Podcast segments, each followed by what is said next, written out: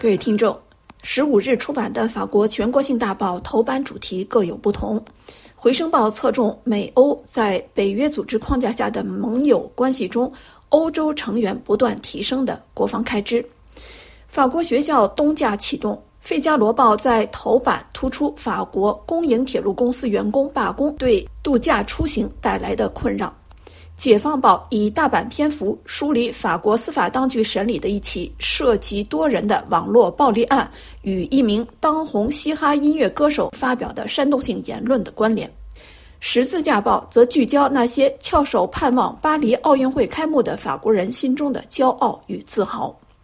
法共人道报针对法国教育部有意对初中生按照学业水平高低分班的措施提出批评。认为这项主张违背平等包容的共和教育原则，是在对学生进行社会区分。各报今天没有关于中国的特别报道，只有财经报刊《回声报》在观点版发表一篇梳理美中紧张关系的评论文章，认为中美两国的经济和产业政策并非截然不同。这篇文章写道：中美两国的。紧张关系通常被解读为是彼此间的明确区别的结果。美方展现一个非常资本主义模式的市场经济，中国政府则牢牢掌握经济方向。美国是一个民主国家，尽管它的民主不够完善，而中国是一党独断、不允许任何反对声音的体制。但是，作者认为这两个超级大国间的紧张关系实际上更多来自彼此。越来越多的相似之处，美国出现的实力相对减弱趋势，提升了一种不安全感，由此而来的的经济和国安政策都可以与中国的战略相提并论。中国也正努力优先经济稳固以及国家振兴。作者因此认为，中美两国相互指责更是一种虚伪。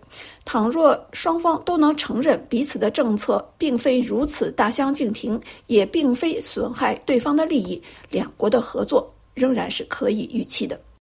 最新一期《快报周刊》刊登一篇文章，介绍现身香港民主事业的传媒大亨黎智英。西黑了 Priet 的文章指出，黎智英的一生都是一场战斗。黎智英自十二月十八日起出庭应讯，他被指控与外国势力勾结。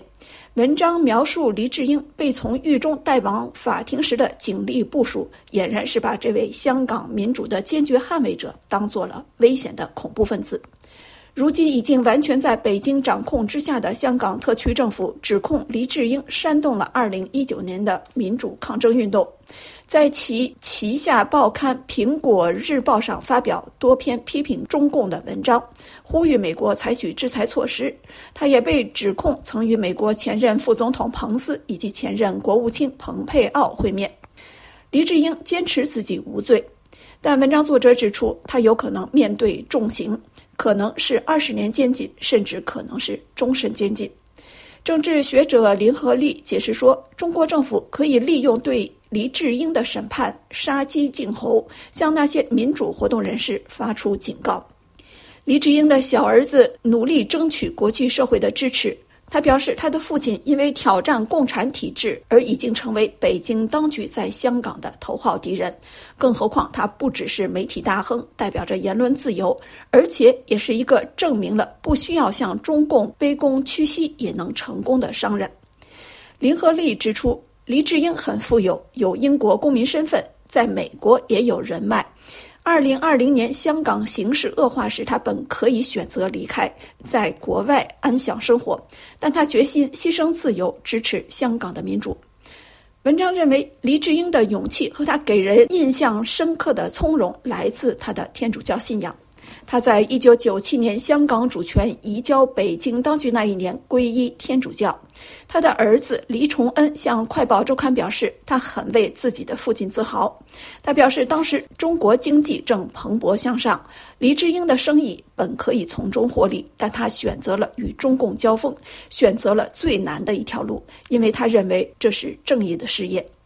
快报周刊的文章指出，白手起家的黎智英堪称香港的一个神话。他的一生都是一场战斗。文章简要回顾了他逃离饥荒中的中国前往香港后的创业经历，强调1989年北京天安门争民主运动遭遇的镇压对他的冲击。黎智英在1990年创办一传媒杂志，1995年又推出《苹果日报》，成为香港最早公开批评中共和香港地方精英的报纸。他虽然频频遭遇打压，但却没有退缩。二零一四年，他出现在雨伞运动的现场；二零一九年，他又加入反送中运动的游行队伍行列。如今，他正为他的勇敢付出代价。这篇文章指出，对黎智英的审判可能持续八十天，凸显香港司法体系在北京控制下的败坏，以及香港自由空间受到的压制。美英两国都公开呼吁释放黎智英。他的支持者担心，一旦宣判，黎智英会被世人遗忘。各位听众，以上是今天的法国报纸摘要。